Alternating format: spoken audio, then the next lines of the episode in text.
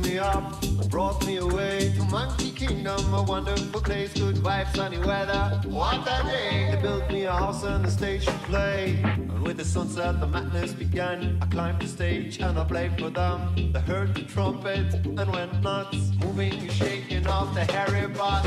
Monkeys here, monkeys there, flying monkeys everywhere. Magic bananas all for free White and hot dancing, no time to sleep. But after a while, I got homesick, exhausted and sleepy. I asked the king. I enjoyed my time, I made a lot of new friends. But if you don't mind, would you let me go home?